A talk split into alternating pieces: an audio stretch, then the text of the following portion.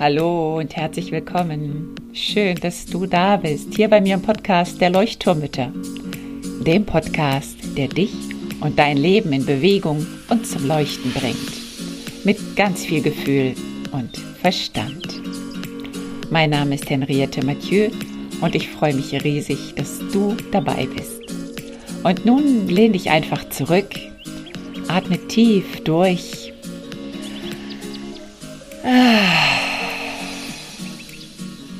Und entspann dich.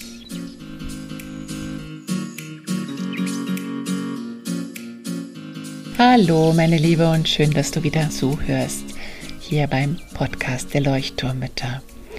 In der letzten Woche ging es um achtsame Gedanken, beziehungsweise wie wir dafür sorgen können, dass wir mit unseren Gedanken nicht zu sehr in der Vergangenheit oder in der Zukunft festhängen und uns damit unnötige, unangenehme Gefühle bescheren für uns. Heute soll es darum gehen, wie uns das Fahren im Autopiloten von den kleinen Wundern des Lebens abhält und dadurch auch unser Energielevel deutlich senken kann.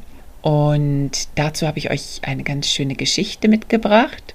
Und dann soll es noch ein paar, ja, wirklich kleine, praxistaugliche Mini-Übungen zur Achtsamkeit geben für deinen Alltag, die du sofort einsetzen kannst. In der Hektik des Alltags und mit unserer To-Do-Liste vor Augen vergessen wir ganz oft das, was gerade ist. Wir denken ganz schnell an das, was sein muss, was zu tun ist, was wir nicht vergessen dürfen. Und nicht nur das, sondern dabei sehen wir eben auch nicht das Schöne oder die kleinen Wunder des Alltags, vielleicht eine kleine Errungenschaft unseres Kindes oder ein kleiner bunter Schmetterling, der uns das Leben versüßen könnte oder mh, mm, kleine Glücksmomente, die vielleicht in unserem Leben auftauchen, aber die wir vor lauter Autopilot oder Fahren im Autopilot gar nicht wahrnehmen. Und ja, damit schneiden wir uns im Prinzip ab von Energiespendern, denn alle Glücksmomente, die wir erleben, die uns erfreuen, die uns glücklich machen, die sozusagen ja eine positive Energie bei uns bewirken, eine Freude bewirken, sind automatisch Energiespender. Und das finde ich immer sehr, sehr wichtig, dass wir uns darüber Gedanken machen, dass wirklich alle kleinen Glücksmomente, die wir so im Alltag erleben, ganz automatisch unser Energielevel erhöhen. Das heißt, wenn wir im Stressmodus durch den Tag laufen und in Gedanken schon im Morgen sind oder im Nachher sind, dann schneiden wir uns, wie gesagt, ab von wichtigen Quellen der Freude, der Energie. Zu was das führen kann, möchte ich euch in einer kleinen Geschichte erzählen, die ich hier in Brasilien gefunden habe. Ich weiß gar nicht, wer sie geschrieben hat, keine Ahnung. Und ich übersetze sie jetzt einfach für euch. Die Geschichte heißt Der Violinist in der Metro. Es war an einem kalten Morgen in einer Metrostation in Washington. Ein Mann betrat die Station, zog seine Geige heraus und begann zu spielen. Er spielte sechs Stücke von Bach, so circa 45 Minuten lang. Während dieser Zeit, es war die Rush Hour am Morgen, ja, gingen so um die tausend Menschen vorbei an ihm, die meisten vermutlich zur Arbeit. Nach drei Minuten bemerkte ein Mann mittleren Alters, dass dort Musik gespielt wurde. Er verlangsamte ein bisschen seinen Schritt, hielt einige Sekunden an und dann nahm er wieder Geschwindigkeit auf, um schnell noch zur Metro zu kommen. Eine Minute später erhielt der Musiker seinen ersten Dollar. Eine Frau schmiss das Geld hinein in den Hut und lief ganz schnell weiter. Einige Minuten später kam ein Typ vorbei und lehnte sich an die Wand, um zuzuhören. Dann schaute er auf seine Uhr und ging schnell weiter. Es sah aus, als hätte er sich schon verspätet. Der nächste, der mit mehr Aufmerksamkeit dem Musiker zuschaute, war ein kleiner Junge von circa drei Jahren. Seine Mutter hatte es eilig und zog ihn an der Hand, aber er hielt an und schaute nur zum Musiker. Und als die Mutter noch mehr zog und noch mehr zog, lief der Junge zurück zu dem Geiger, schaute ihn an und wollte nicht weiterlaufen. Er starrte ihn regelrecht an. Das wiederholte sich ein paar Mal. Die Mutter zog ihn weg, der Junge lief zurück. Und so geschah es auch mit anderen Kindern, die vorbeikamen. Die Kinder drehten sich um, wollten gerne stehen bleiben und zuhören, und die Eltern rissen sie mit sich, um ja nicht zu spät zu kommen. In diesen 45 Minuten, in denen der Geiger spielte, hielten ganze sechs Personen an und blieben eine kleine Weile dort stehen. Circa 20 Personen gaben ihm Geld, liefen aber weiter. Der Musiker verdiente 32 Dollar. Als er aufhörte zu spielen und die Stille sich ausbreitete, bemerkte es niemand. Niemand applaudierte, niemand schaute zu ihm hin und gab ihm eine Rückmeldung. Niemand wusste es, aber der Violinist war Joshua Bell, einer der größten Musiker der Welt und er spielte eines der schwierigsten Werke, das je geschrieben wurde. In einer Geige oder auf einer Geige, die circa dreieinhalb Millionen Dollar wert war. Zwei Tage zuvor hatte Joshua Bell in Boston, in einem großen Theater, vor vollem Zuschauerpublikum gespielt und der Eintritt kostete so um die 100 Dollar. Das ist eine wahre Geschichte. Joshua Bell spielte tatsächlich in dieser Metrostation, weil es ein Versuch der Washington Post war, um ein soziales Experiment zu machen über Wahrnehmungen, Geschmäcker und das Prioritätensetzen von Personen. Die Hauptfragen waren, wenn wir uns in einem in einer normalen Umgebung oder uns bekannten Umgebung befinden, aber zu einem ja unadäquaten Moment, nehmen wir dann die Schönheit wahr, halten wir an, um sie zu genießen, um sie wertzuschätzen. Die Geschichte mag uns zum Denken anregen eine mögliche Moral, wenn ich das so sagen darf, eine Moral der Geschichte könnte sein, ja, dass wir, wenn wir in unserem Alltag nicht einmal einen kurzen Moment Zeit haben, um die Schönheit des Lebens wahrzunehmen, die sich uns bietet, wie viele schöne Momente mögen uns da täglich entgehen, die uns das Leben schöner machen könnten. Und dann auf einer anderen Seite steht auch die Frage, wenn wir uns ein bisschen diese kindliche Neugier abschauen könnten oder zurückerobern könnten, die wir ja früher auch hatten, was würde dann mit unserem Leben passieren? Wir könnten also vielleicht öfter einmal versuchen, ja, wieder ein kleines, neugieriges Kind zu sein. Und zu versuchen, die Welt wieder mit kindlichen Augen wahrzunehmen. Mit dieser unendlichen Neugier, boah, was ist das denn? Habe ich noch nie gesehen. Wow, was könnte das sein? Diese Musik habe ich noch nie gehört. Oh, schau mal das Tier. Oh, schau mal dort, was dort auf dem Boden liegt. Was könnte das sein? Die Wolken. Das sieht aus wie ein Nashorn, die Wolke. Also dieses Beobachten, als wäre es das erste Mal, wie ein Säugling seine Hände erforscht, wenn es die zum ersten Mal sieht oder wenn es anfängt zu krabbeln und seine Umgebung entdeckt und alles neu ist. Das, finde ich, können wir uns auch dabei abschauen.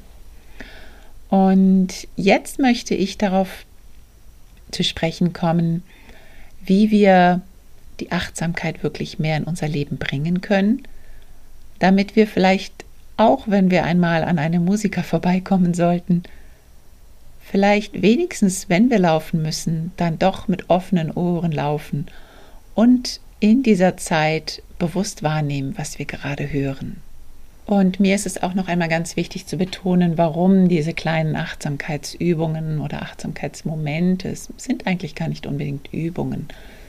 Es ist einfach eine Haltung, die wir uns angewöhnen können mit der Zeit. Warum das so wichtig ist in unserem Leben. Wir Menschen reagieren meist unmittelbar auf einen Reiz. Das heißt, es passiert etwas und wir reagieren sofort, meist ohne nachzudenken.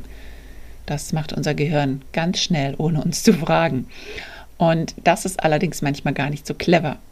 Denn das Gehirn gibt uns keine Zeit nachzudenken, ist das jetzt gut so, wie ich reagiere, oder ist das vielleicht gerade nicht so angepasst. Das Reizreaktionsmuster kann also sehr, sehr schnell gehen. Und das Muster, was wir anwenden, kann manchmal sehr schmerzhaft sein. Für uns oder aber auch für andere. Ich glaube, jeder weiß das. Ähm, ja, dein Kind tut etwas und du fängst sofort an zu schimpfen und bereust danach, dass du geschimpft hast, weil es eigentlich ja gar nicht so schlimm war. Das heißt, achtsam zu sein kann ein Puffer bedeuten. Ein Puffer, der zwischen Reiz und Reaktion tritt. Und diese kleine Lücke, die da entstehen kann zwischen Reiz und Reaktion, die wir bewusst auch gestalten können und auch einüben können, dass wir da eine kleine Pause machen unser limbisches System ist das, was sofort reagiert mit Flucht, mit Angriff oder Starre. Und wir können aber eben lernen, dass wir kurz innehalten, schauen, dass wir im Hier und Jetzt bleiben, vielleicht einmal um uns herum blicken und gucken, was wir gerade sehen können. Ah, da steht die Kaffeetasse auf dem Tisch, das Fenster steht offen, ich habe meine Jacke dort liegen gelassen. Also einfach das Gehirn so ein bisschen austricksen, dass wir nicht sofort in die Reaktion gehen, sondern uns ganz kurz verorten, wo wir gerade sind.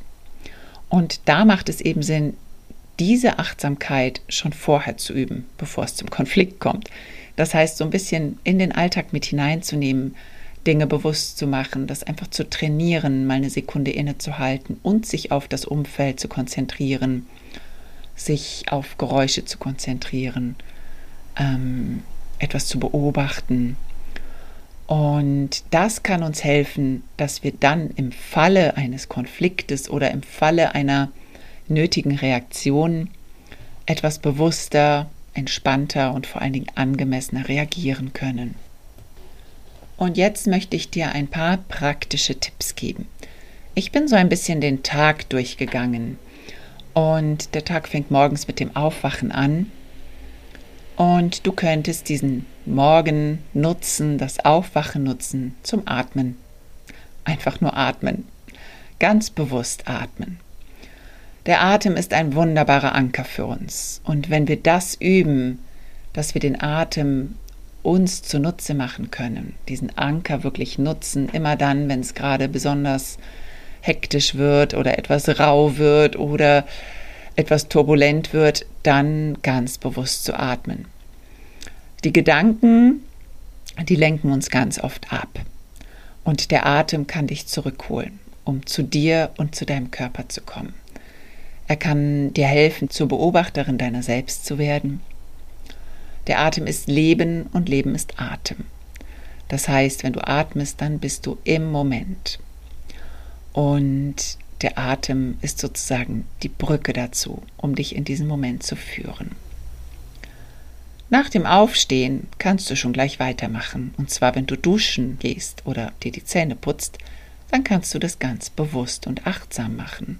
Ganz genau überlegen, wo ist denn gerade meine Zahnbürste im Mund? Oder wo spüre ich gerade das Wasser auf meinem Körper? Du kannst auch alle anderen Tätigkeiten des Alltags im Laufe des Tages mal ganz bewusst ausführen, so als wäre es das erste Mal vielleicht. Die Wäsche waschen, den Boden fegen oder was auch immer du gerade tun musst, Geschirr spüren zum Beispiel. Dann hatte ich vorhin schon genannt, dass es spannend ist, so ein bisschen den Blick des kleinen Kindes wieder einzunehmen. Stell dir also vor, du kämst vielleicht vom Mars, von einem anderen Planeten oder bist wirklich ein neugeborenes Kind oder ein Kleinkind und siehst alles zum ersten Mal und entdeckst alles zum ersten Mal. Und das macht Spaß, kann ich dir nur sagen. Wirklich mal so in dieses Spiel hineingehen. Ah, was könnte das sein? Was machen sie damit? Also wirklich so ein bisschen spielerisch das anschauen mit ganz neugierigen Augen.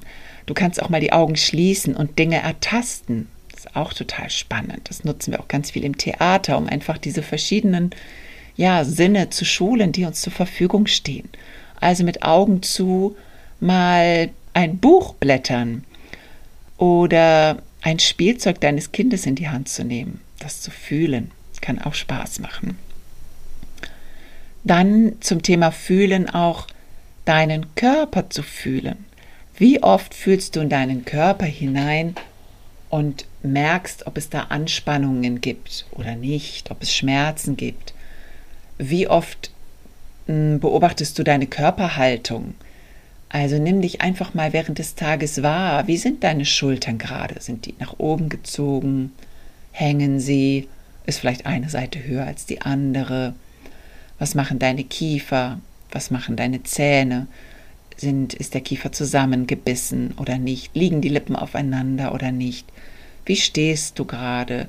Auf einem Bein, auf zwei Beinen? Wie ist gerade dein Rücken? Steht er gerade oder ist er vielleicht gekrümmt?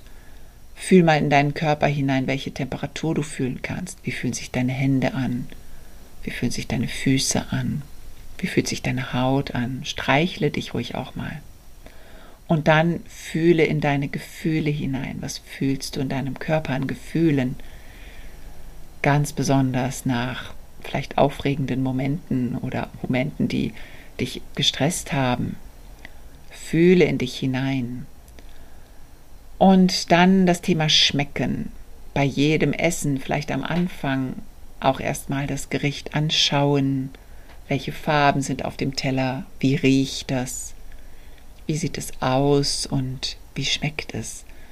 So, als würdest du es zum ersten Mal in deinem Leben probieren. Stell dir vor, du bist in einem fremden Land, einem fremden Kontinent, eine fremde Kultur und du kriegst etwas vor, vor dich gesetzt und ja, und du siehst und riechst es zum ersten Mal.